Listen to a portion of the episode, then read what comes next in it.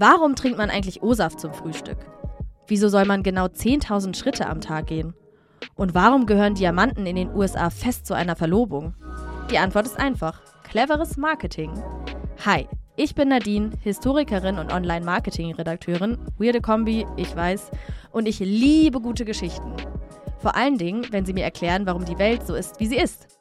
Deswegen spreche ich im Marketing-Geschichten-Podcast alle zwei Wochen darüber, wie smarte Marketingstrategien, gerissene Werbetreibende und innovative Kampagnen unser Leben bis heute beeinflussen. Von der Erfindung des Deos bis zur wahren Herkunft des Käsefondues.